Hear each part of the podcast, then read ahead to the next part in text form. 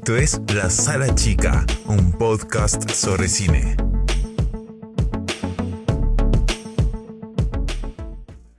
Yo soy Mariano Velardes. Y yo Facundo Zurita.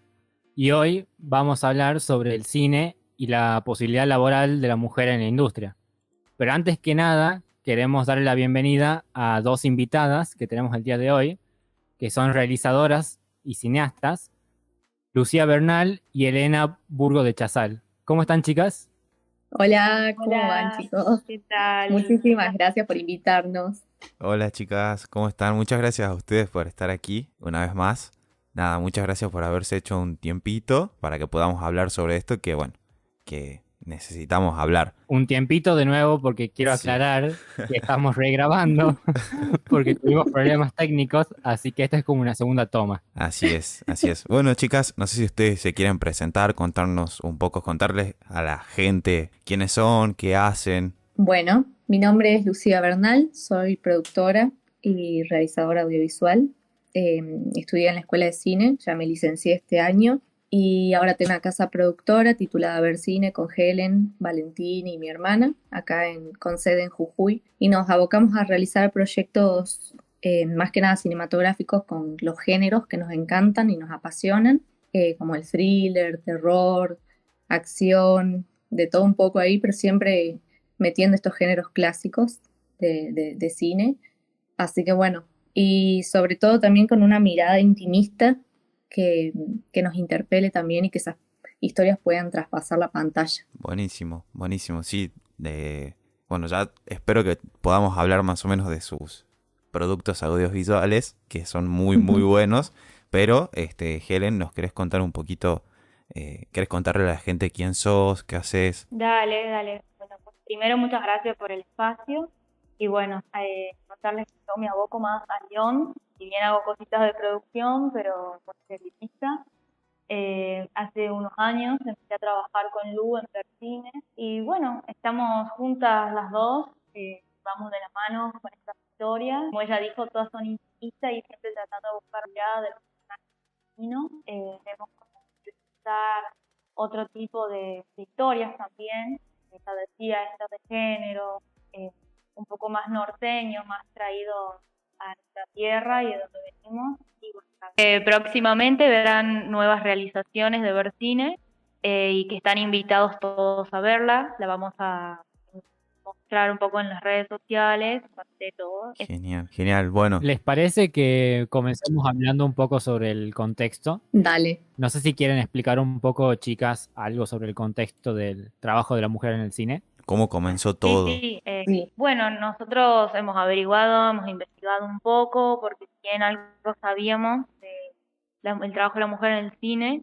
algo, o sea, sabíamos porque nos habían enseñado en la facultad un poco, eh, bueno, investigando nos dimos cuenta que eh, en la época del cine mudo había unas productoras como la Metro que contrataban mujeres eh, para roles de directora. Luego de que se implementó el código Hayes, el código de censura, que bueno, ya todos lo conocen, donde hubo un cambio en las convenciones de cine, especialmente el de Hollywood, ya el trabajo de director estuvo más relegado al, masculino. Entonces las mujeres quedaron más eh, relegadas a, a ser productoras, asistentes de productores en realidad, maquilladoras, vestuaristas, eh, cambió esa mirada. Y bueno, bien, si bien no sabemos por qué, creemos que fue el código Hayes, pero eso repercutió en todo el mundo. Si bien en Europa habíamos estudiamos todos, estaba la Nouvelle Vague y había directoras como Agnes Barda o Chantal Ackerman, el trabajo de la mujer en el cine más de industria no existía prácticamente, eran todas como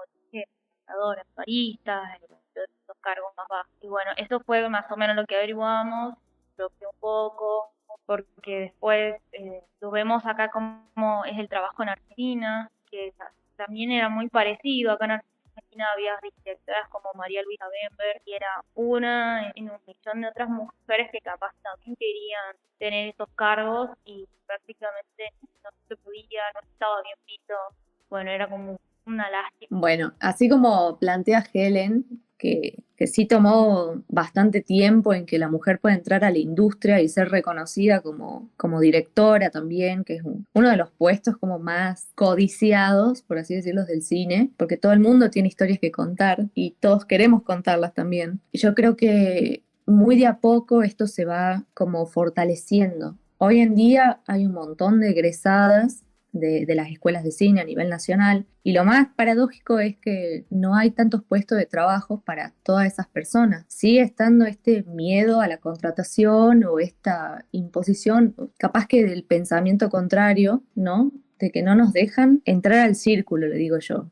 Porque una vez que se forman los grupitos de trabajo, es muy difícil lograr entrar o, bueno, también el dirigir hacerse reconocida o que te den ese voto de valor para decir, bueno, ella también puede hacerlo como los demás. Y más nosotras que creo que venimos de, del norte, en donde está una sociedad súper conservadora todavía. Em, hay ciertos estándares desde las instituciones también que nos inculcan directores o realizadores, todos que son hombres, miradas muy, muy hegemónicas también. Y me parece que eso hay que empezar a cambiarlo. si bien lo estamos haciendo, yo creo que hay muchas mujeres que lo están haciendo ese cambio desde su lugar porque no hay de otra también, estaría bueno plantear que la otra mirada también nos dé ese, ese, espacio, que es un poco lo que hablábamos la otra vez, de decir, bueno, tenés un proyecto, danos lugar, no, está bien, no querés poner todo tu equipo mujer, pero danos un poco de lugar en ese, en tu equipo, no sé, hace un 70% que sea ocupado por mujeres. Yo creo que hay muchas, muchas de nosotras que tenemos la capacidad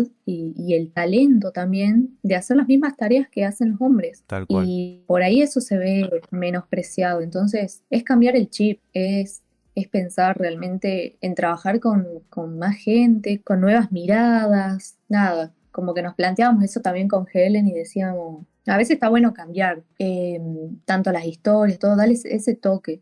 Sí, hay, muchas otras personas que agarran y, medio que lo toman mal eh, y contradicen todo el discurso, agarrando y poniendo a una mujer porque quieren cumplir con un cupo o porque quieren ganar un fomento. Y eso no está bueno porque si a una te llaman es para que vos también des todo lo que, lo que tenés aprendido, volques todo, todo eso en un proyecto y más o menos de todo. Y no está bueno que te subestimen así.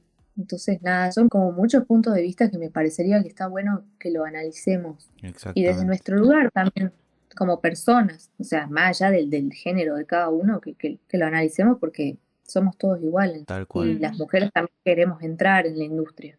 Y nos cuesta un huevo así entrar. Sí. Y también es como, como dijo Lu, eh, no solo en el área de dirección, sino también en el área de fotografía, por lo menos cuando éramos estudiantes, siempre había más hombres en, la, en el área de fotografía. Y hoy en día yo conozco muy pocas directoras de cámara o jefes de, de esta área, entonces creo que debería cambiar un poco esa mirada que se tiene sobre ciertas áreas, o poner una mujer que sea utilera o que sea grip, gaffer. Claro, por ahí en puestos que se lo sí. Sí. O si no, siempre las mujeres terminamos en producción, es como lo típico. Claro.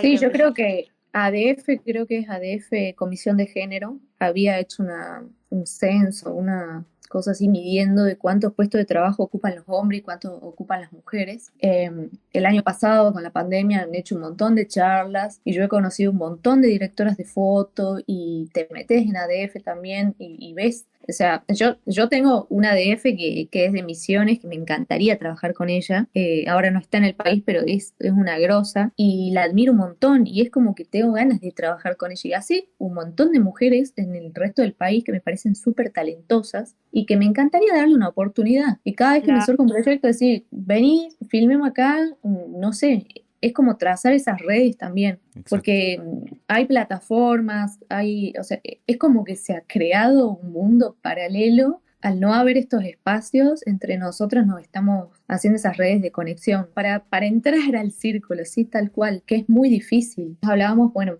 y también recomendábamos que se inscriban todas las chicas que puedan en la plataforma MUA, que es de mujeres audiovisuales de, de Argentina, y ahí nuclea a todas, o sea, vos buscás y tenés técnicas, tenés productoras, tenés eh, personas de festivales, todo, todo, y, está buenísimo, o sea, es como una database enorme de Argentina eh, y, y hay que empezar a difundir también esas cosas. Así es. así Porque es. por ahí una se queda y, y no, no lo sabe, entonces todas estas cosas hay que difundir y, y tenemos que estar en una sororidad entre nosotras también, que eso es lo más importante. Tal cual. Esta página sería plataformamoa.com.ar. Es un datazo que acaba de tirar Lu. Eh, quiero hacerles una, una, una pregunta. ¿Cuál consideran ustedes que es la base del- del- de, de este problema, digamos? Eh, ¿cómo- a, a dónde tenemos que arrancar para solucionar esto? Eh, ¿Hay que arrancar en la FACU? No sé, ¿es parte Mm, del Estado? sí. ¿Es parte de cada uno de nosotros, de nuestra casa? ¿A dónde consideran ustedes que está la base de este problema? Ah, Yo creo que viene como ya implementado en la sociedad, como que es algo que hay que destruirlo, pero de todas las maneras, no sé, está en el pensamiento, está en el, en, en el mismo círculo, ¿no? De colegas, de decir, sale un proyecto, ah, lo llamo a fulanito porque ya ha hecho, no sé, otras cositas y tiene equipos y nada, ya, ya la conoce. Claro. Y a lo mejor hay una piba que se recibió o, está estudiando, o no sé, de otra provincia y, y labura mejor o igual que esa persona. Entonces, es dar oportunidad también. Y en los centros de institución, de todas las escuelas de cine o, o escuelas en general, universidades, también empezar a implementar esto de, de dar reconocimiento a mujeres cineastas en todo sentido. Eh, no solo dirección, también hay productoras muy grosas que también forman parte de, de la cadena del cine, en todo el equipo técnico, digamos, y empezar a recomendar, porque no nos quedemos con que en Argentina hay dos directoras grosas y que han triunfado a nivel internacional, hay un montón. Entonces empecemos a recomendar pelis. Eh, la otra vez me pasó que estaba en, en- ayudando en una cátedra de la, de- de la escuelita de cine De Tucumán y, y empecé a tirar algunas pelis argentinas de directoras mujeres y tipo, eh, me miraban así como de qué está hablando, ¿me entendés? Y son directoras que están en Córdoba, o sea, a no sé cuántos kilómetros de nosotras, o de Misiones, o del sur. Y hay gente muy grosa que triunfa afuera, que ganan festivales de clase A. Entonces los profes también que, que se pongan media pila y que digan, che, Celine Sciamma, no sé, a nivel internacional, francesa, vean sus pelis. Acá en Argentina ya sabemos que Martel es grosísima, pero hay un montón de otras directoras, Gus Comedi, también Laura Casabé, Sabri Blanco, no sé, Andy Testa, Dani Sellaro acá en el norte. Sí, hay, Hay una banda. Es, es cierto. Una hay banda. Muchísimas directoras que Para son mí muy también es como, sí, sí, sí. Concuerdo con Sí. Lucía porque la educación es fundamental y la verdad que si bien este problema viene de antaño, como lo planteamos al principio, desde el cine clásico, Sí, eh, también eh, en las escuelas, en estos lugares de formación, que se cambie el paradigma que se tiene es lo más importante. Por eso ella me había comentado esto de que mencionaba a Celine Sciamma o a otras directoras de argentinas, bueno, Sciamma en el caso internacional, pero los chicos no la conocían, entonces también es un problema en la currícula, empezar a incorporar otros otros personajes, Sí. no sé.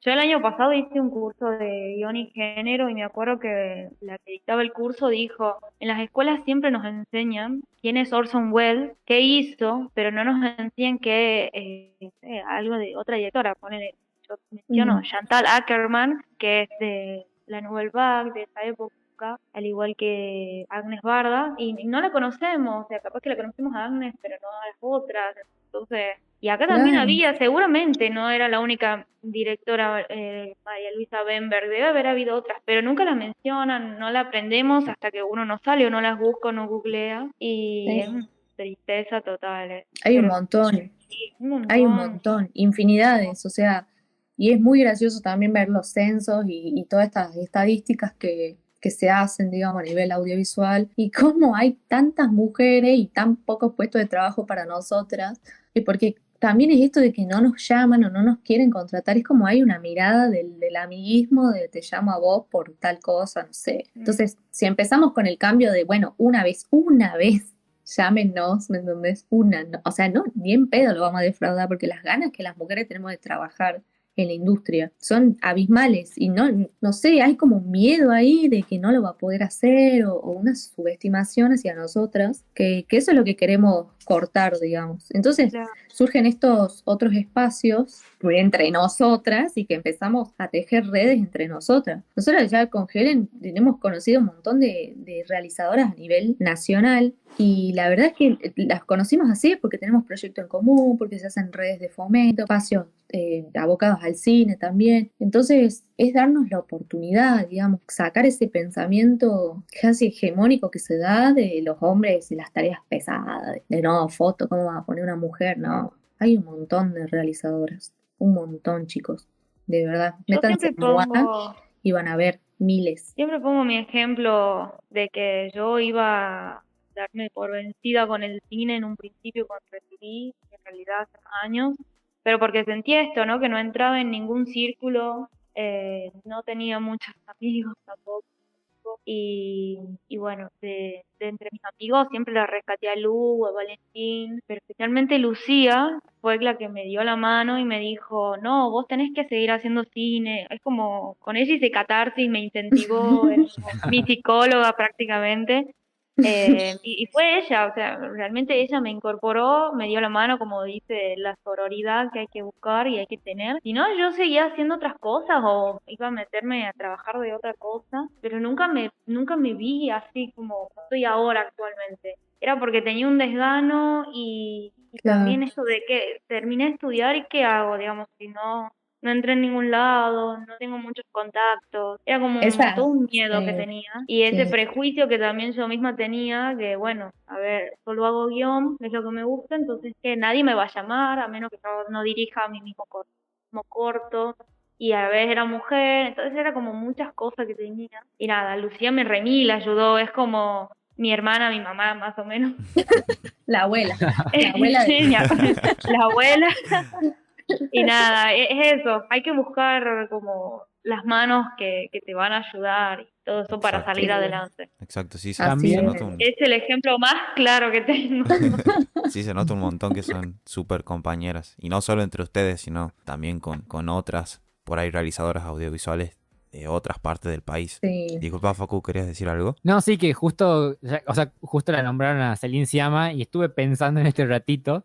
Y mm, por ahí, o sea, para mí el reconocimiento está de la mano con esto de la posibilidad o no de trabajo, porque si no tienen reconocimiento, eh, tipo, menos van a tener oportunidad de que alguien las contrate, o sea, como que va de la mano. Y estaba pensando en el caso particular de Celine Siama, comparando Ujú. con otros directores que ella tiene más experiencia, pero por ejemplo, algún director que recién esté surgiendo en los últimos años. A ella recién se le dio el reconocimiento internacional y encima no el que se merecía porque por distintas cuestiones. En el 2019 recién con la película de Retrato de una mujer en llamas. Sí. Pero uno se pone a pensar, ya pasaron dos años, ¿y quién está hablando de ella? En cambio, a comparación de, no sé, si en el 2019, bueno, por ejemplo, Parasite, eh, con Bon Joon- Bon Joon-ho, ah, qué difícil pronunciar. Este, de él siguen hablando hoy en día. Claro, Pero de. Celine Sciamma no Sí. siguen hablando. Entonces, ¿el, re- el reconocimiento dónde está? ¿O hasta dónde sirve el reconocimiento? ¿O realmente las reconocieron en ese momento como deberían haberlo hecho? Qué pregunta. Sí, No, el tema de la prensa es, o sea, por Dios, que la prensa siempre esté a favor de las mujeres, porque de por sí que cuesta un huevo llegar a donde sea. Debería la prensa darnos también ese espacio en todos lados. No sé por qué siempre privilegian otras, otras noticias y otras cosas que no son relevantes en ese sentido.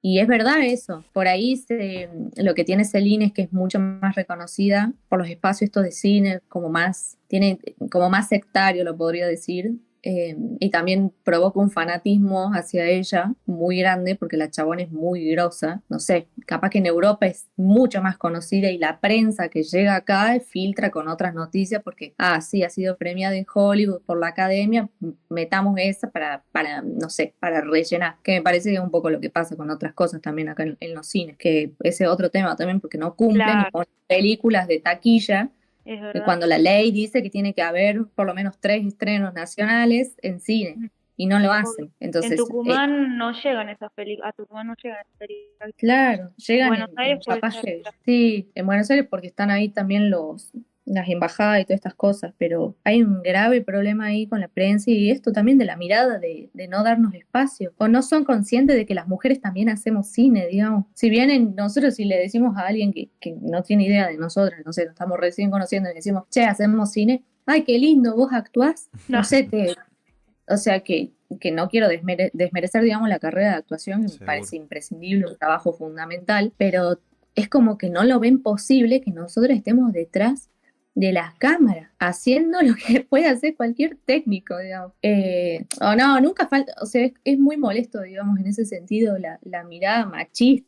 ¿no? De, de que, ah, vos sos arte y tiran sus chistes. O bueno, me pasaba también porque yo antes hacía sonido y tenía que Producción poner los micrófonos. Claro, producción hace el café, ¿no? Entonces esas cosas, por Dios, hay que empezar a, a destruir porque no es así, o sea, son pensamientos que realmente acortan la brecha de poder avanzar. No sé, es terrible. Y que Y no la las palabras nada más. Claro, ¿no? Eh, O sea, que realmente se accione frente a eso. Porque sí, muchos hombres dicen estar en contra de que esto suceda, que quieren Claro. que haya más posibilidad para las mujeres, pero sin embargo pasa lo que decían ustedes. Terminan llamando a algún amigo para que sea DF, después a otro amigo para que sea sonidista, y si no consiguen a nadie para producción, recién llaman a una chica, digamos. Claro. Entonces, las palabras no sirven mucho si no está acompañado de una acción, digamos. sí, tal cual. Y a mí por ahí me pasó de que la mayoría que me llama a trabajar es mujer. O sea, es como que hay buena onda ahí entre mujeres. Después hombres que te llamen a trabajar así en otro rubro, eh, es- tienen que ser muy amigos, digamos. Y que de hecho cuando me toca estar a mí en, en algún rubro que tengo como el poder grande de decisión, planteo esto de, de que, bueno, si hay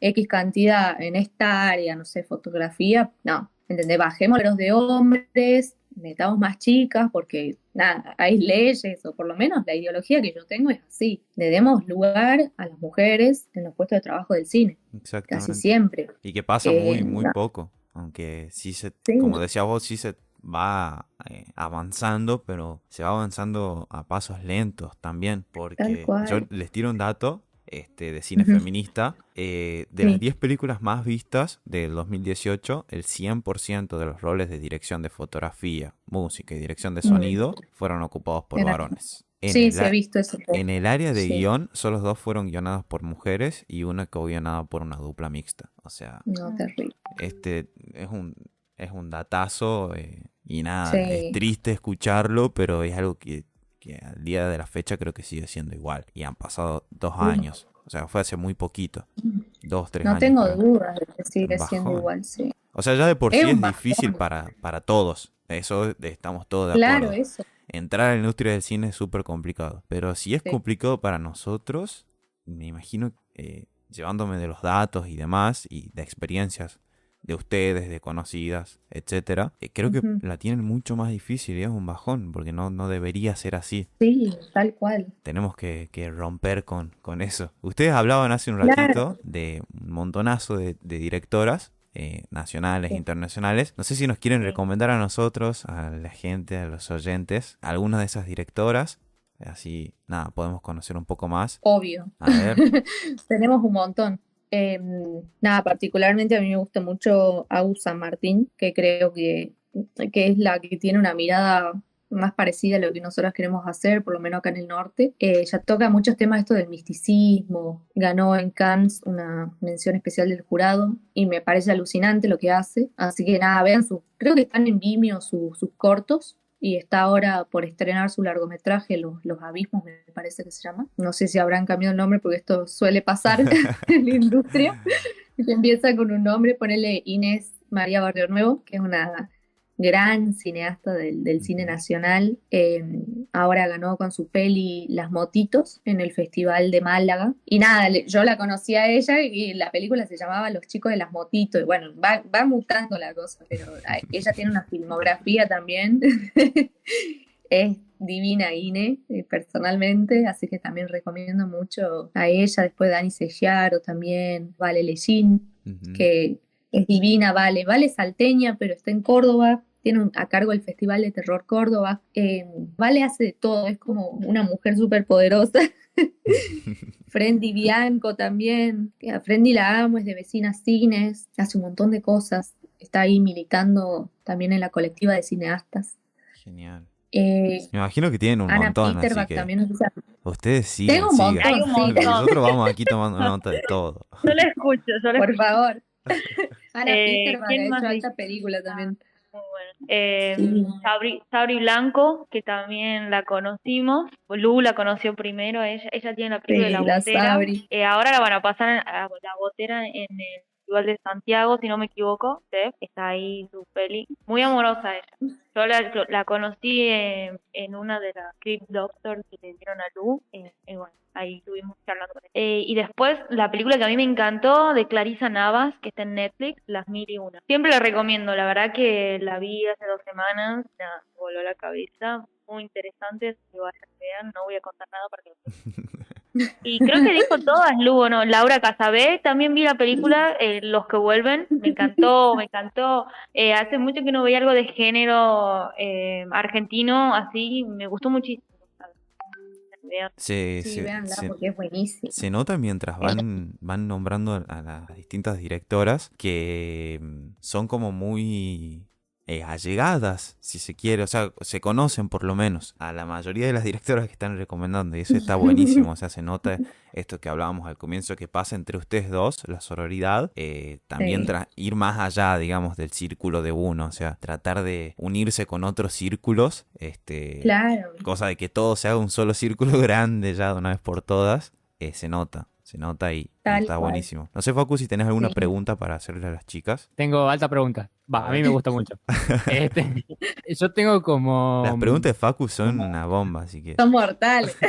No, e- esta, esta está muy buena, la verdad. O sea, yo tengo como una duda si mm, por ahí el supuesto cambio que se está generando o que se piensa generar realmente es un cambio en el sentido de que hablamos de la oportunidad y que se le dé lugar para trabajar a la mujer, digamos, en el cine. Pero para mí también hay otras cuestiones, porque de por sí sabemos que el cine no es de una sola manera, sino hay que muchas maneras de, hacer cine, de escribir distintas historias, de contar dis- distintas historias. Entonces, yo lo que les quería- preguntar o sea, acerca de qué opinan con, con respecto a esto de las mujeres cineastas como autoras, en el sentido de que por ahí se le puede dar lugar para que trabajen en alguna película donde, no sé, la opinión del estudio o de los ejecutivos eh, tiene más fuerza que la opinión propia del director o directora. En ese caso, no sé qué opinan ustedes, para mí no es tanto una oportunidad porque en realidad no estamos dándole la oportunidad a que cuente su experiencia o a que cuente algo que de verdad siente, o mejor dicho, a que se refleje que hay una autora por Claro. detrás. No sé qué opinan respecto a esto. Claro, sí, eso es lo, eso es lo jodido. Y eso es lo que está pasando también mucho hoy en día, porque hay como un auge de, de- y una petición también por el público, por, por la industria en sí, de que hayan películas dirigidas por mujeres, escritas por mujeres, eh, con protagonistas mujeres, todo así. Y nada, siempre va a caer como en manos de alguien que está por ahí intentando pescar algún proyecto así y que agarran estos proyectos y te dejan como un cero a la izquierda. Y eso es un grave problema. Eh, entonces, me parece que uno tiene que tener también los ideales y las convicciones de dónde quiere llegar y qué está dispuesta a sacrificar eh, para llegar a ese lugar. Sí, tengo un montón de colegas que, y, y hombres también, ¿no? Que, que han hecho películas ganadoras de un montón de premios y que han vendido el alma más o menos a otros gigantescos de Buenos Aires. eh, y, y nada, venden sus derechos básicamente, que es terrible. Entonces después no tenés voz y voto. Y eh, hay que cuidar mucho la autoría y, y la sensibilidad. Por ahí está bueno que, que prevalezca el trabajo más regional en ese sentido. Si uno quiere algo, digamos, eh, donde pueda tener el mayor control. Pero es complejo. Hoy en día buscan mucho esos trabajos para distribución para todo. O sea, hay rutas alternativas de festivales donde la mirada está puesta en la mujer solamente. Hay que tener, o sea, en cine en general hay que tener mucho ojo con todo. No sé vos, Helen, si compartís mi, mi opinión o- o Sí, también, eh, sí, justo estaba pensando en estas películas de la industria, pero más grande, ¿no? Llevarlas ya a Hollywood, como es el caso de Mujer Maravilla, que está dirigida por Patty Jenkins, y, y esto de incorporar mujeres en las películas de superhéroes. eh, después está la vicepresidenta de Marvel, creo que es eh, mujer, también es argentina. Ella contó su experiencia de cómo le costó llegar hasta ahí. Y bueno, Mm. siempre doy este ejemplo que había escuchado eh, de cuando a Lucrecia Martel la quisieron llamar para dirigir Black Widow, que sale ahora, creo que el 9 de julio se película, y le dijeron de que ella iba a dirigirlo, pero no a las escenas de acción. Entonces, eh, ahí viene de nuevo como hasta qué, eh, esto del autoral, hasta qué punto ella puede meter la cucharita y hasta qué otro está la industria grande poniéndole como un freno o qué deciden ellos y qué decide la directora. Entonces, es como contradictorio. Llamo mujeres para que cumple el cupo porque si no la Academia de Cine empieza a tener todos esos problemas con los espectadores La misma academia de cine que también da premios a hombres solamente y es la gran discusión de que pocos premios van. Entonces es como una fantochada gigante mundial. Totalmente. Y ella siempre dice, bueno, Lucrecia Martel siempre dice, bueno, yo apuesto a lo autoral, a lo que es mío. Y después otra entrevista en donde ella cuenta que creo que era cuando estaba buscando productores para hacer Sama, si iba a ser en idioma inglés o en español, y le habían dicho que Sama tiene que ser en inglés y que solo así le iban a dar la plata para poder hacer la peli. Y ella dijo, no, la voy a hacer en mi idioma. Y bueno, y ahí explico también por qué. eh, y ahí salta el tema de, de lo regional, como dice Lu, de lo autoral, de, de lo nuestro, cuidarlo. Entonces, es todo Sí, un hay que tema. cuidar, Hasta qué punto que- nos gustan y hasta qué punto no.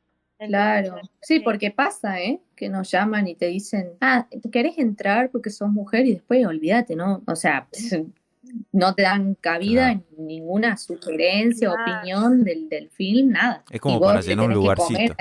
Eso, para Claro. figurar, para figurar. Yo creo que pongo la mano en el fuego, ¿no? De que Patty Jenkins haciendo la Mujer Maravilla está para figurar y que por detrás le deciden un montón de Sí. cosas. O sea, hasta qué punto decide ella eh, qué, qué actriz quería. Algo, así había leído, que tampoco le habían dejado hacer unas cuantas cosas. Un poco no sé, medio, muy, muy raro, ¿no? sí, eso es un bajón porque te tienen de títere más o menos y más las, las grandes industrias o las grandes empresas. Obviamente hay casos y hay casos, no, no vamos a generalizar, pero, pero de que hay demanda de cine hecho por mujeres, la hay. O sea, la industria está pidiendo eso. Y de, de hecho agentes de ventas o no sé, futuros productores, productoras te preguntan, ¿lo escribís vos? ¿Lo vas a dirigir vos? Buenísimo, te dicen. Entramos a tal lado porque sos mujer. Está bueno, pero también está bueno saber de antemano a lo que te vas a someter. Claro. Porque así como Lucrecia Martel dijo que no a tiempo, eh, y, y nada, fue, fue pícara en ese sentido de advertir la censura que iban a hacer, se, se salió y ella cuidó lo suyo. Igual, bueno, Lucrecia Martel es Lucrecia Martel, puede hacer lo que quiera, ella es medio la reina de Argentina.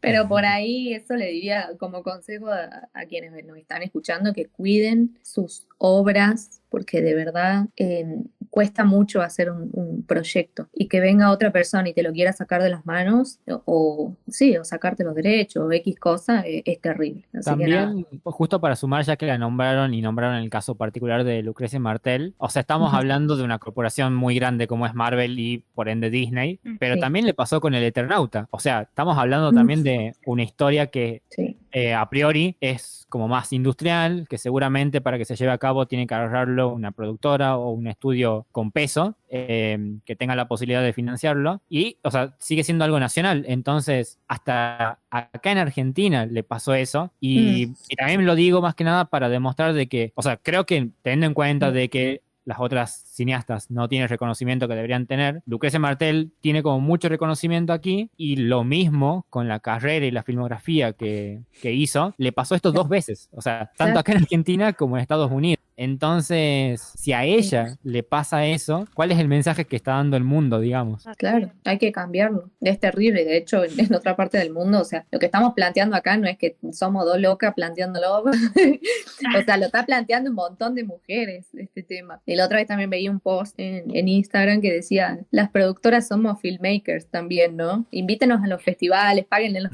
páguenos los tickets de avión. Eh, no sé, invítenos a las ruedas de prensa. Y esto es súper gracioso porque nos dejan afuera. Y así como nos dejan afuera las productoras, sí puede pasar un montón de directoras también en los puestos de trabajo, un montón de técnicas, un montón de, de realizadoras eh, en todos los rubros. Entonces hay que cambiar eso y ojalá que, que dentro de, no sé, dentro de pocos se empiecen a implementar nuevas tácticas o nuevos planes de fomento que nos incluyan, que, que nos den cupo, nada. O sea, me pasó el, el viernes pasado, voy con, con Valen y me encuentro un colega que me había llamado una vez para, para entrar a un, a un, un concurso de fomento del Inca y, y querían meterme porque era mujer básicamente y por tener cupo. Ujú. Y nada, este, nada, yo lo saludo, qué sé yo, y le ofrece a Valen puesto de trabajo de fotografía. Y, y, viste, yo pintaba así. Era, era la pared más del, del bar. Y nada, y es como que me da mucha gracia pensar eso y decir, wow, ¿cómo es la industria tan cerrada? O sea, Valen no lo conoce, yo sí lo conozco a él, pero ¿cómo es tan cerrada, tan hegemónica la industria, que prefieren a alguien masculino en un rol de dirección de fotografía, ¿me entendés? Eh,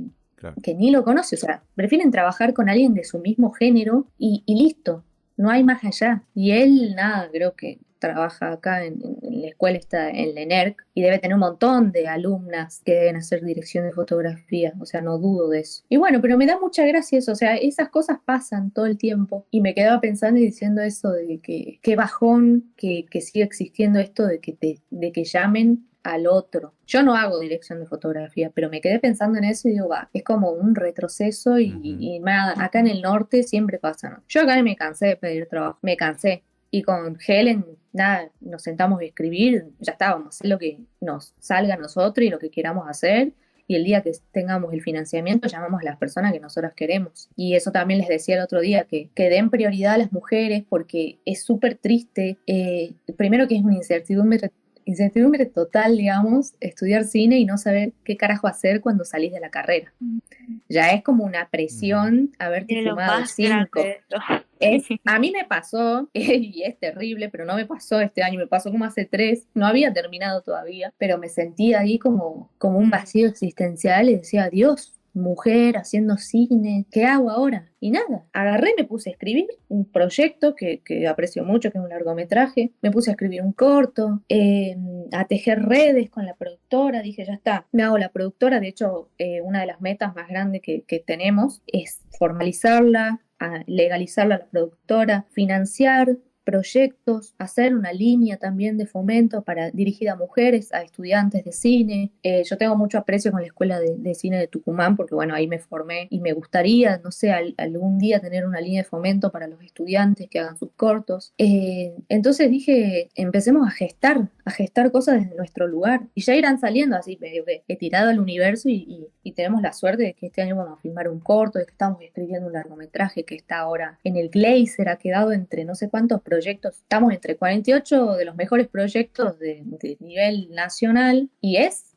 o sea, y hay un montón de hombres que me decían, ni en pedo van a quedar ustedes. Y mira dónde estamos, ¿me entendés? como que Exacto. trabajito de hormigas, pero de a poco vamos haciendo cosas. Y, y me parece que eso está bueno para incentivar a quienes nos estén escuchando, que no se den por, por vencidas, no se den por vencidos tampoco, porque parece que está todo oscuro, pero siempre hay una luz, a fin, una luz al Siempre final va a aparecer túnel. ver cine ahí para darte un... Siempre va a estar ver cine para abrirte las manos, para iluminar Y la noche. nosotros obviamente más que agradecidos con, con ver cine por eso. Ya que eh, nombraron a, a la productora, Sí. quería obviamente eh, nombrar dos producciones de ustedes que están, pero son un- una maravilla. Que una es Vestigios, el misterio del dique La Ciénaga, que Sí. fue producido en Jujuy, que ya anduvo por más o menos 20 festivales, un montonazo. Y lo pueden Tiene ver en el Festival de Santiago. Literalmente los conté, ¿no? Así que si no me equivoco son 20 más o menos. Cada vez me faltó uno, dos. Este, y Devoción, que es un, un corto que, bueno, eh, con Facu tuvimos el placer de verlo antes de que salga a la luz, que es un corto que forma parte de la tesis de, la para la licenciatura en la escuela de cine, que también la nombraba Ah, recién sí. Lu. Eh, Ah, sí. Nada, son dos producciones tremendas, muy, muy, muy buenas. Quería que nos cuenten más o menos cómo fue la experiencia de ustedes eh, trabajando en esos proyectos. Bueno, mil gracias. Bueno, muchas gracias de verdad porque eh, que lo hayan visto y que les haya gustado. Está bueno, eso nos reconforta mucho. Vestigios, bueno, Helen no pudo venir acá a Vestigios a filmar. No, ellos se mandaron, yo voy a contar, ellos se mandaron y me dijeron que basta. Saquemos los trapitos Yo estaba cur... ya que estamos. Estábamos cursando y yo dije, no, si me voy me pierdo una materia, porque así fue.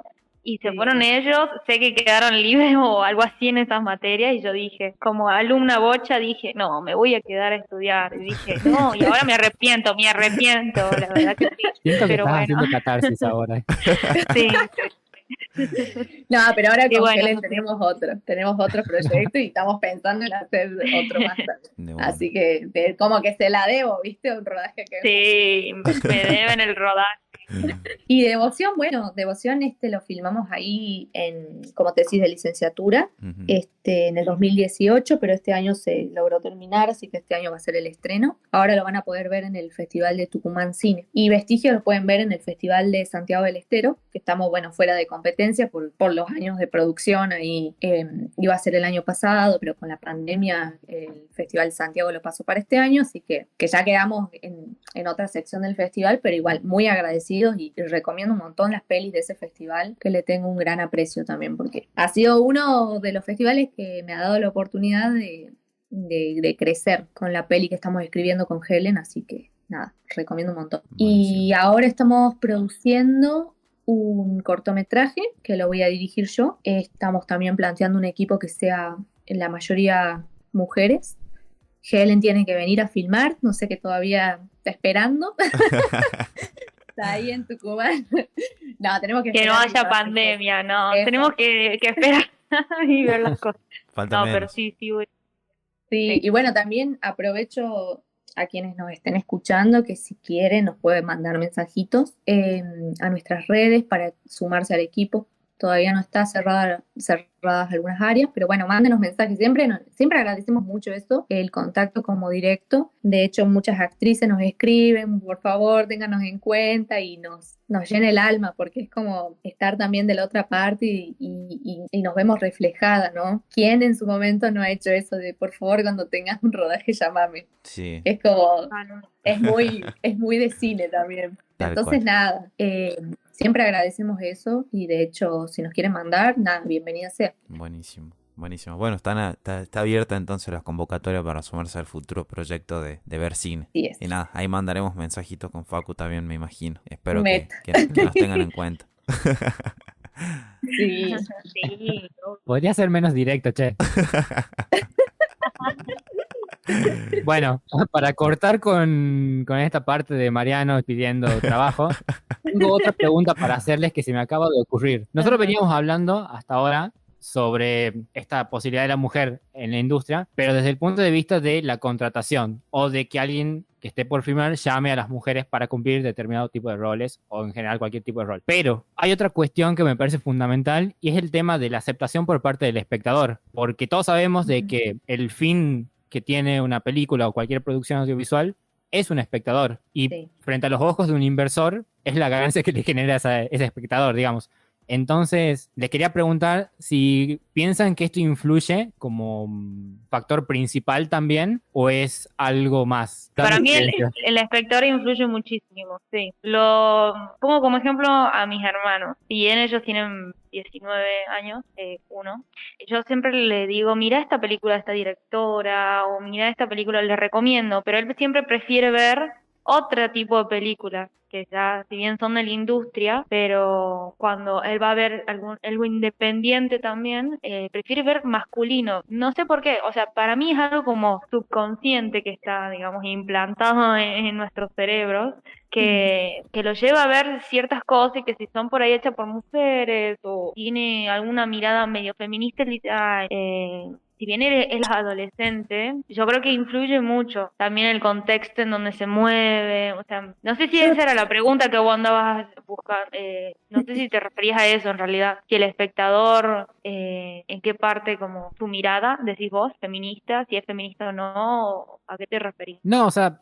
sí, pero no. Arre, este, Bien. O sea, sí, pero también el hecho de, mm, de abrirse a ver este tipo de, de- de películas que sean dirigidas o realizadas por mujeres. O sea, más allá de, mm, de la de de la mirada de- la historia, claro. Yo creo Sí. que el espectador, va, a mí me pasa también, ¿no? Que, que conozco mucha gente que ve cosas y después se olvida quién es el actor, la actriz, el dirige, quién, no sé. Entonces, por ahí el espectador medio que es, eh, no discrimina o no sé, agarra y ve, porque hay, hay un, un tecnicismo ahí en la mirada de ver por ver también. Eh, Claro. por ahí hay un público. espectador, como dice ella. sí. Claro, capaz que hay un público más selecto o un nicho que sí buscan una mirada más, más feminista en, en los films y que seleccionan, no sé. A mí me pasa que, que porque quiero adentrarme más en este mundo y, y- y empatizo con esto, entonces busco esos festivales, busco eh, si hay documentales. Yo veo mucho documental, entonces también veo, a ver, las directoras, eh,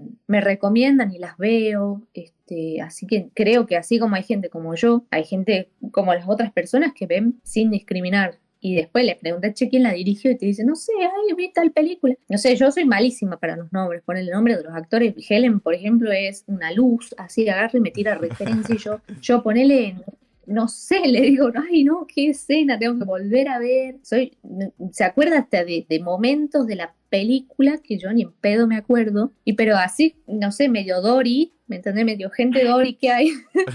hay otras personas que sí. Yo tenía un compañero que se acordó, o sea, grababa las películas re ilegal, esto no lo hagan, pero grababa, grababa todas las películas en DVD y me las daba para que las vea. Y él se acordaba de todos los nombres y se veía 10 películas por día, no sé en qué momento. Eh, y, y, nada, se acordaba de todo. Y obviamente eran todos directores hombres, ¿me entendés? Lo que no me llamaba a mí la atención ver. Y cuando empezás a escarbar por este mundo desde la mujer audiovisual, todo esto, te encontrás con un abanico enorme de posibilidades de películas y de sensibilidad, porque si hay algo que transmiten las mujeres, mucha sensibilidad en los films.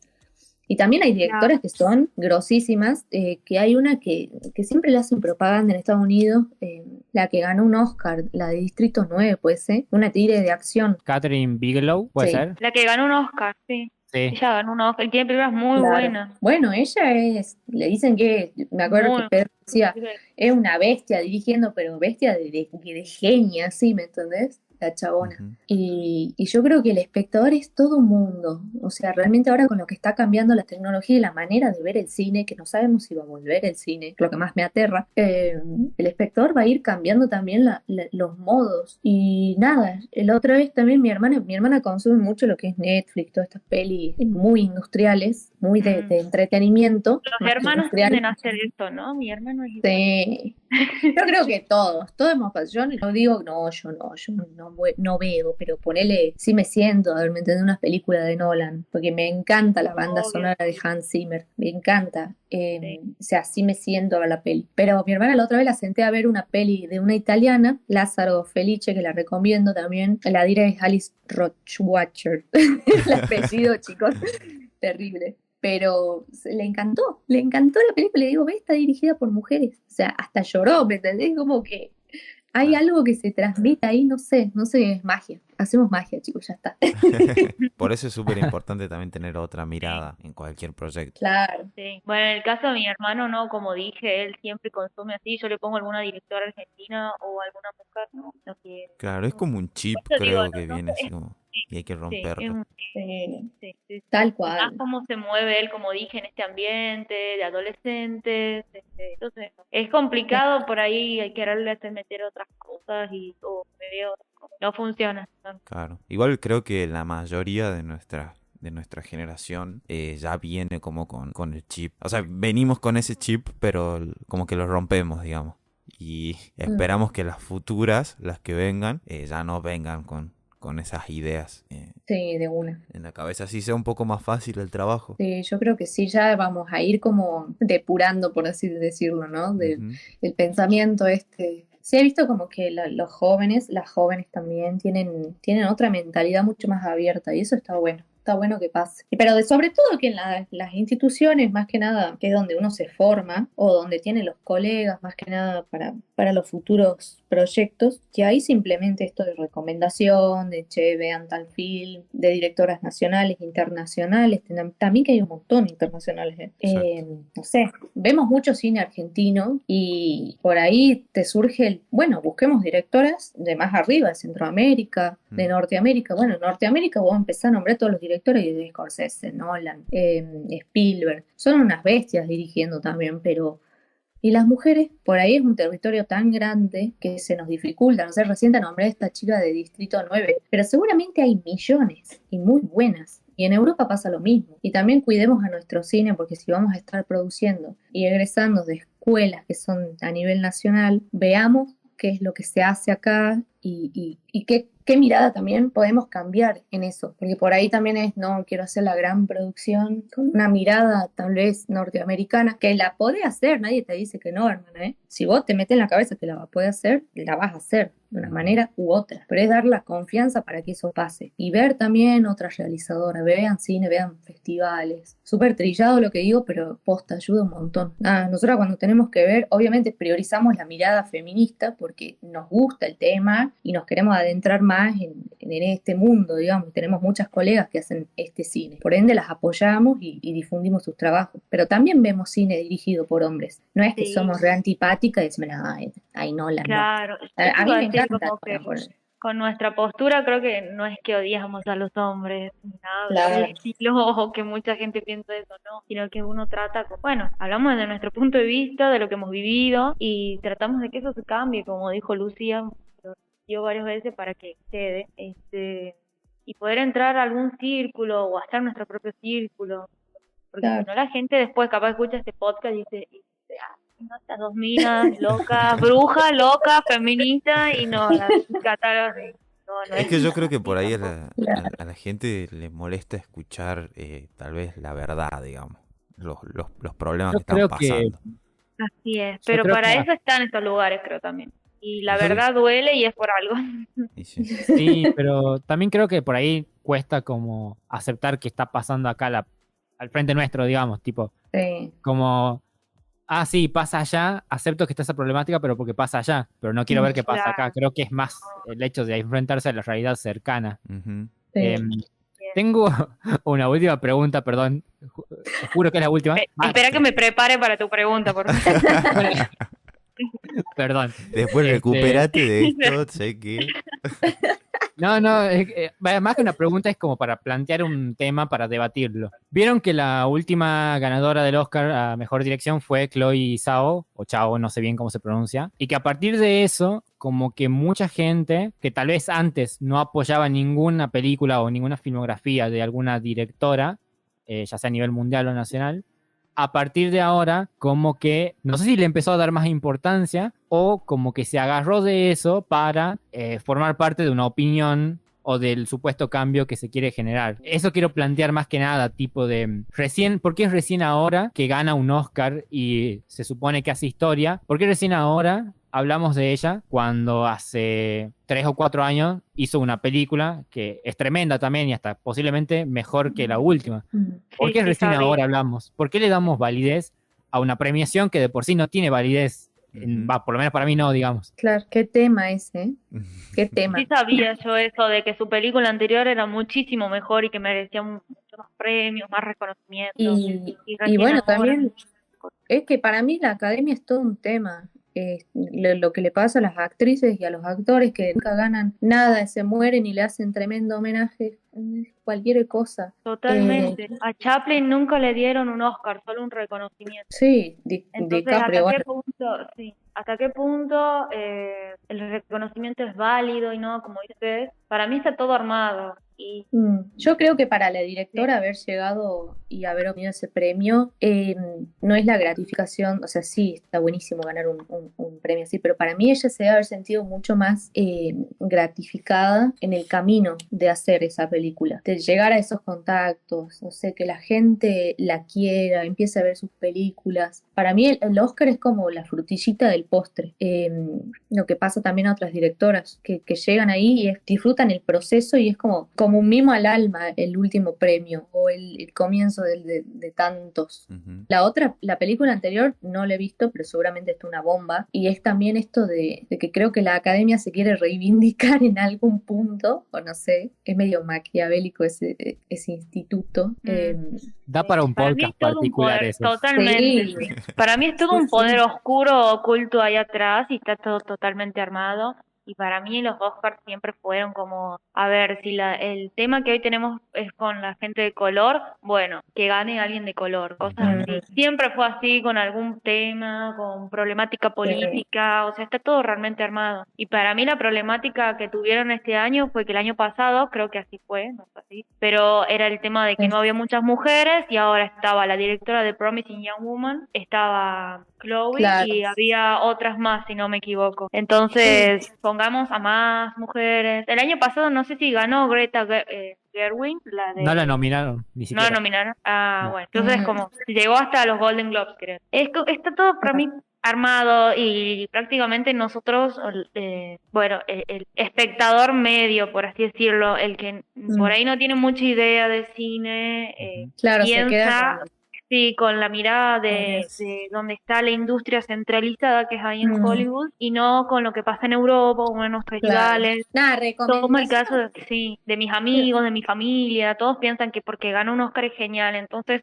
creo que me da mucha pena que pase eso, pero a la Mm. pobre eh, Chloe se le empezó a reconocer por eso y como decís, no, por la anterior película Claro. y no, Bueno, eso Pasó también pasó con con. Feliz Llama, con Alice Rohrwacher. sí, Alice, la última película que tuvo es producida por Scorsese, pero ha ganado un montón de festivales en Europa. Por eso por ahí nosotros vemos más eh, festivales europeos, no sé, Berlín, Cannes, Locarno, eh, esos que, que, que ahí son como más, eh, más, más reales o, o tienen producciones que están mejor y, y no están dentro de ese pensamiento hegemónico que tiene la academia, porque la academia por ahí lo hace para silenciar un poco a las masas, ¿no? Como, como dice Helen, de, ah, se han quejado de las mujeres, bueno, listo, le demos un premio a una mujer, ya está. Es, eh, hay, hay toda una trama detrás de la industria y me parece que de los festivales también, ¿no? Sí, yo No, también. no, no pondría la mano en el fuego para decir, no, che, ha ganado. Yo creo que hay que ir haciendo el trabajo, si es que uno realmente quiere hacer ese circuito de, de- de festivales. No creo que sea mandar por mandar y nada queda y gana. O sea, estas personas tienen un montón de equipo de trabajo detrás, tienen distribuidores, gente de venta. Así que me parece, es un poco lobby. Bastante, pero sí, sí creo que, que debería darse más reconocimiento, o la prensa también, porque como vos decías, Facu, que, que sigue estando este del chabón que, man- que ganó con el Parásito y tenemos estas directoras que ha ganado este año y, y, y ¿qué onda? ¿Por qué no le estamos dando el reconocimiento a ella? Está buenísima la peli, o sea, también cambiemos eso, no sé, la gente de prensa que empiece a promover estas pelis, porque si no seguimos la misma, viendo todo lo mismo, estamos como robots, no salimos de esa. Y también teniendo en cuenta, o sea, esa comparación que yo hacía, más que nada porque a mí, por ejemplo, Parasite me encanta, me encantó esa película, pero viéndolo desde un punto de vista más humano, si se quiere, o desde los sentimientos como personas, no me transmite lo mismo que me puede transmitir Retrato de una mujer en llamas. Entonces, ¿qué es lo que le estamos dando importancia al fin y al cabo? Tipo, a lo visual, a lo o a lo que más entretiene, o a qué, a qué le deberíamos dar más importancia en realidad. Sí, es, es, es para debatir todas estas cosas, pues la verdad que, que hay como mucho lavado de cerebro. Es, es para hacer una película también. Sí. Para mí es eso, la vimos- voz del cerebro, De no, sé. Sí. Yo no sé qué, qué puntos toman ellos como para darle un premio a una película. Yo, ¿sabes qué siento? Porque ¿Sabes hay películas que ganaron y son pedorrada, perdón, Sí. como Birdman, que a mí no me gusta nada, solo el plano secuencia, pero de ahí. Sobrevaloradísima. Sí, y hay películas muy buenas que he visto y que no han llegado ahí por eh, ¿cómo Mm? Pero bueno, Sí, no entonces como, como dice Lu, creo que las directoras estas, este, no les importa muy mucho los, los premios, si bien están buenísimos, pero yo había leído de Chloe, la vida que había tenido ella, cómo hizo esa película, que la hizo con muy poco presupuesto y prácticamente fue mucho también con ayuda de la actriz que ella tenía con Frances McDormand. Eh, entonces, creo que eh, eh, en eso, en ese amor que ella tiene por esta historia se notó y se reflejó porque la película es espectacular, a mí me encantó y creo que ahí está su seguramente su satisfacción. Bueno, me hace acordar un ejemplo de una directora uruguaya que es Lu Garibaldi, que hizo su ópera prima Los Tiburones. Creo que está en Cinear, si la pueden ver, véanla. Eh, y que ella cuenta que ganó en Sundance, si no me equivoco. Y un poco haciendo lobby, qué sé yo. Es como que la, la, la chabona es súper transparente y dice que no le cambió de nada ganar el premio, ¿me entendés? Ella sigue siendo Lu Garibaldi. Y por ahora no la llamaron en nada. O sea, eh, el premio para ella fue hacer la película Claro. y que haya, haya sido vista en distintas partes del mundo, ponele. Yo creo que Claro. ese, como les digo, el, el- premio, por así decirlo, cuando uno está muchos años con un largometraje, realmente el premio es hacer la película y nada, los, los por ahí, el la consagración, que sí, los festivales son una parte para legitimar el film y para como consagrarte como cineasta, que está buenísimo y todos queremos eso. Eh, yo creo que realmente el- el reconocimiento viene por, por esto, ¿no? De, de entre nosotras o entre nosotros darnos lugar, hablar de eso, hablar del film, hacer ruido básicamente, que no quede en, el premio, se apagan las luces y chau, la dire no la volvemos a ver. Ella, a ella le debe haber servido un montón haber ganado este premio para sus contactos, para futuras pelis o, o proyectos, seguramente. Pero yo creo que viene también de, no dejar que esas luces se apaguen y seguir, seguir recordando a las personas que llegaron ahí, sobre todo que sean mujeres, que es, o sea, haber ganado un premio a la academia siendo mujer, un golazo, y no solo la academia, sino también en festivales gigantescos de Europa. Hay como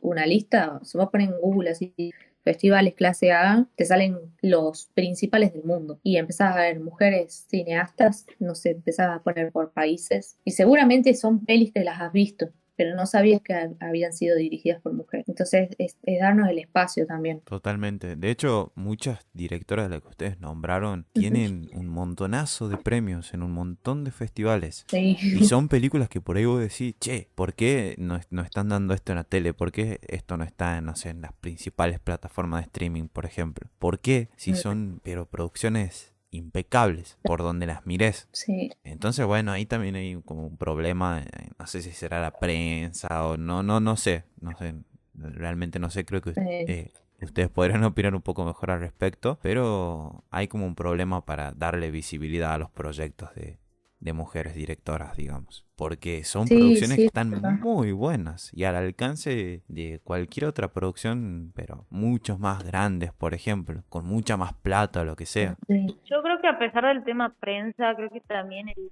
lo que tratan las películas, del género que tienen, también influye mucho. Mucho se ve género de terror, suspenso, y hay por ahí muy poco dirigido por mujeres, capaz que eh, Laura Casa B creo que es el ejemplo que por lo menos yo tengo ahora de, Argentina, pero estoy segura que hay un montón de gente que no ha, visto esa película. Eh, entonces como que está ese tema de, del auge del género, pero pocas mujeres dicen. Eh, y después, yo el otro día en el blog de cine que tengo hice un posteo de un, género, era terror, suspenso, y puse la película de Babadook que está en Netflix, que mm. es súper conocida, pero estoy segura que nadie sabe que la dirigió una directora australiana, solo muy poca gente. Mm. Eh, entonces también es, como darle ese reconocimiento a la directora, ganó muchísimos premios, es tremenda la película, tiene un trabajo muy bueno de sonido, que se lo estudia eso en la facultad en teorías, porque ella logró generar con esa película de fondo e, el sonido espectacular, cómo muestra el monstruo, entonces me parece que es un tema también de lo que está de moda y nosotras por ahí que piensan que las mujeres solo dirigen dramas o cierto tipo de historias y no otro género. O como dijimos recién que la mencionamos a Catherine, que Bigelow, que dirigió acción, entonces como nuestra cabeza por ahí o el del espectador no, no hace esa conexión de mujeres acción, mujeres terror, sino que le, le mm. da eso al masculino como ser el director de It o claro, Shane Creo que eso, eso también, sí, también, eso también es un tema, ¿no? De, de ver, que para mí es importante, no solo la prensa. Totalmente, que es, es un tema de que podríamos hablar también en, en un episodio específico así de... En otro episodio.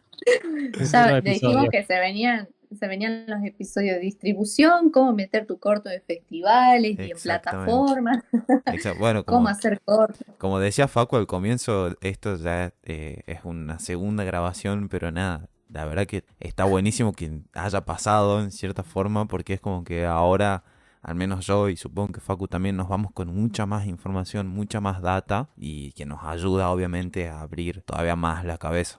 Yo les quiero agradecer de corazón por, por haberse tomado un tiempo de vuelta para charlar un ratito con nosotros, eh, dejar por ahí a un lado las cosas que estaban haciendo para venir a participar del programa. De verdad, de verdad, muchas gracias es un placer para nosotros que ustedes estén hablando aquí en este momento. Eh, no sé si quieren agregar algo más, comentarle algo más a la gente o Facu si por ahí tiene alguna de esas preguntas bombas. No, no, ya no, tranquilo. Me comen el cerebro las, preguntas. Bueno, nada, en la, en la grabación anterior ustedes ya se comprometieron, como decía vos, Lua, que tengamos un par de episodios más. Así ya está agendado y todo. Sí, sí, sí, sí. Había que nombrarlo ahora de vuelta porque, bueno, es como que este va a salir a la Necesitamos luz. Así es. Igual justo esa parte en la que vos te comprometiste y vos también, Helen, se escucha, digamos. Sí. Así ah, que... Mira vos. es una señal. Es una señal. Justo eso. bueno, ahora en serio, no sé si ustedes quieren decir algo, agregar algo más. Y comentar sus redes. Y por favor. Ah, de una. Bueno, Bueno, nada, muchísimas gracias Mariano, muchas gracias Facu, de verdad, me parece que es muy importante que nos den este espacio, eh, súper agradecidas estamos y así como nos han dado el espacio para hablar y para debatir todos estos temas que, que pueden incomodar, pero como también dije la otra vez, ya fue, se incomodan, hay que hablarlos y alguien se tiene que poner en los zapatos. Así es. Eh, que nada, que cada vez que, encaren proyectos siempre tengan en cuenta esta mirada, ¿no? Que es femenina, siempre tengan en cuenta en, en, en trabajar con gente que es nueva, nuevas, nuevas cineastas también, porque a nosotras nos reayuda y, y también invitar a las chicas que nos están escuchando, futuras egresadas, realizadoras, audiovisuales, cineastas, que nos escriban porque entendemos y, y también estuvimos en su lugar eh, de no saber cómo entrar al círculo, de no saber cómo, cómo presentarse a un rodaje o cómo crear un proyecto, que, que nada, siempre vamos a estar con las puertas abiertas eh, nos pueden escribir ahí en, en el Instagram de Vercine, eh, nos, nos, buscan, nos googlean, así que esperamos sus mensajitos. Siempre tenemos algún que otro proyectito, bueno, los estamos desarrollando, así que van a ser bienvenidas, porque mm, más que nada somos mujeres y, hay una sororidad entre nosotras y me parece que, está bueno tejer redes. Y no solo mujeres que nos escriban, también hombres, como siempre digo, son todes bienvenidas. Así que, que nada, mil gracias de verdad por el espacio y bueno, le doy mi palabra a Helen. Bueno, eh, yo quería comentar una situación, estaba escuchando lo que decía Lu, me hizo acordar lo que me pasó hace unos años, esto de replantear nuevas historias y nuevas miradas. Eh, hace unos años yo había escrito, bueno, en la facultad con mis otros compañeros una historia que cuando la fui a defender en la tesis, eh, me dijeron de que eh, todos los personajes femeninos de esta historia se quejaban. Eh, cuando se quejaban, el hombre, como otro, el personaje principal, le regalaba algo, le compraba algo y la chica se callaba. Y en ese momento yo no me había dado cuenta de que eso pasaba, que todos los personajes femeninos estaban mal escritos en el sentido de que lo habíamos puesto como sumisas, como quejosas, como el estereotipo que tenemos en la mente. Uh -huh. eh, y, y, después dije, no, este está re mal, o sea, cuatro años después me di cuenta de que lo que habíamos hecho y lo que habíamos hecho estaba bien. No podíamos deja, dejar ese mensaje, no podíamos mostrar esa historia con esas ideas, por más de que haya sido un cuento adaptado, un cuento que era de 1800, lo mismo, estábamos en el siglo XXI, no podíamos seguir sosteniendo eso. Y, y tenían razón al haberme dicho. Yo ahora me doy cuenta de esto, eh, al empezar a trabajar con Lu, con estas nuevas historias y este nuevo, este nuevo paradigma que pretendo tener, eh, me parece súper importante que de ahora en más las que sean guionistas, directoras, se den cuenta de, los mensajes que quieren dejar en sus historias, eh, de qué eh, también mensaje queremos darle a este espectador, porque también como no, nosotras como realizadores, pues también ustedes, mm. tenemos esta responsabilidad muy grande de eh, cambiar también una mirada por medio de alguna imagen o sonido. Uh -huh. el, el, cine bien es un lenguaje, como sabemos, también deja mensajes, muchas veces conscientes. Entonces, ¿qué mensaje queremos dejar?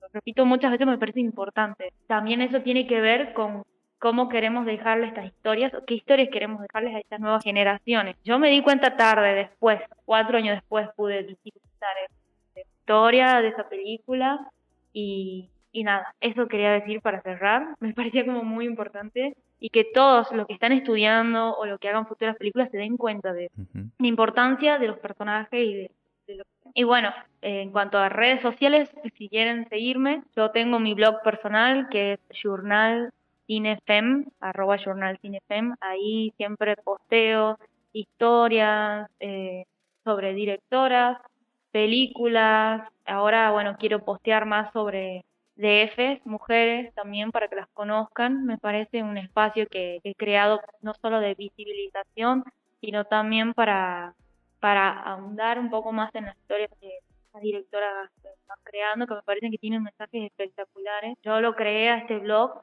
porque siempre veía que había blog de industria o eran mixtos, mujeres y hombres, y había más hombres. Entonces dije, no, voy a hacer uno que sea abocado a personajes femeninos, eh, en donde la historia o lo que se trate sea feminista para tener nueva mirada qué es lo que trato de cambiar. Eh, ahí me pueden tornar al CineFem. Y si no, bueno, escribir en Vertine, que lo lee Lucía y también yo. Cualquier duda, consulta o como dijo ella, proyecto, siempre es bienvenido. Eh, tanto de hombres como mujeres. No hacemos Buenísimo, buenísimo. Bueno, muchas gracias este, de vuelta por haber participado en, en- en el podcast. Están todos, todas invitados a seguir a, a Helen en eh, Journal Cinefem, que como dice ahí su, su Insta es un, un lugarcito en donde eh, ella muestra películas y series donde las mujeres son protagonistas. Y si no, en Ver Cine, que sería arroba ver cine, todos Así invitados a, a seguir a, a las chicas, a nuestras colegas. Nada, gracias, gracias, gracias. Eh, espero que se hayan sentido cómodas, que la hayan pasado bien. Y nada, Sí. quedan varios episodios ahí pendientes para que... Y perdón por grabar de nuevo. Tenemos muchos se vienen- episodios, muchas, muchas aristas salen de, Se vienen, se vienen varios podcasts. Sí, se vienen, se vienen varios, se vienen varios. Bueno, muchas gracias, eh, Lu, por tu consejo, esto de sumar otras miradas. Eh, créeme que lo vamos a tener en cuenta con Facu, de hecho lo tenemos en cuenta, está presente eh, todo el tiempo, sabemos que es súper importante. Y nada, Helen, eh, Ujú. vos nos contabas tu experiencia recién, está bueno que de algo malo hayas sacado algo bueno y nada, eso también nos muestra un poco que eh, vamos cambiando, ¿no? A medida que van pasando los años vamos cambiando y vamos como teniendo otras miradas de las cosas y vamos aprendiendo Sí. también de, de esas malas experiencias. Así que bueno, nada, yo soy Mariano Velardes Yo, Facundo Zurita. Yo, Lucía Bernal. Yo, Elena Burgo de Chazal. y este fue el quinto episodio de La Sala Chica, un podcast sobre cine.